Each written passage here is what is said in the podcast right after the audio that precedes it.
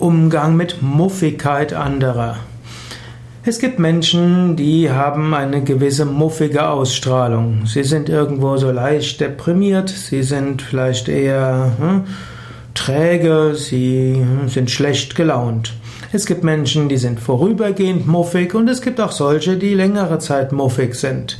Durchaus, ob jemand Optimist oder Pessimist ist, ist zum einen eine genetische Veranlagung und es ist auch etwas, äh, was im Lauf der Biografie bestärkt wird oder auch nicht. Und manche Menschen ziehen auch ein gewisses Selbstbild, Selbstwertgefühl aus ihrer Muffigkeit. Gehört irgendwo zu ihrem Selbstbild dazu.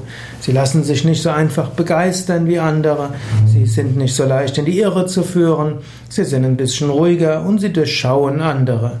Mindestens denken sie das. Und so ist ihre Muffigkeit ein gewisser Selbstschutz. Aber seid ihr bewusst, an dem Satz harte Schale, weicher Kern ist oft viel dran. Menschen, die äußerlich muffig sind, sind doch oft innerlich die liebevollsten und die freundlichsten. Daher lass dich nicht von der Muffigkeit der Fassade eines anderen zu sehr beeindrucken. Erkenne oft ist hinter dieser muffigen Fassade ein sehr freundlicher, hilfsbereiter, ideenreicher und vielleicht sogar spontaner Mensch.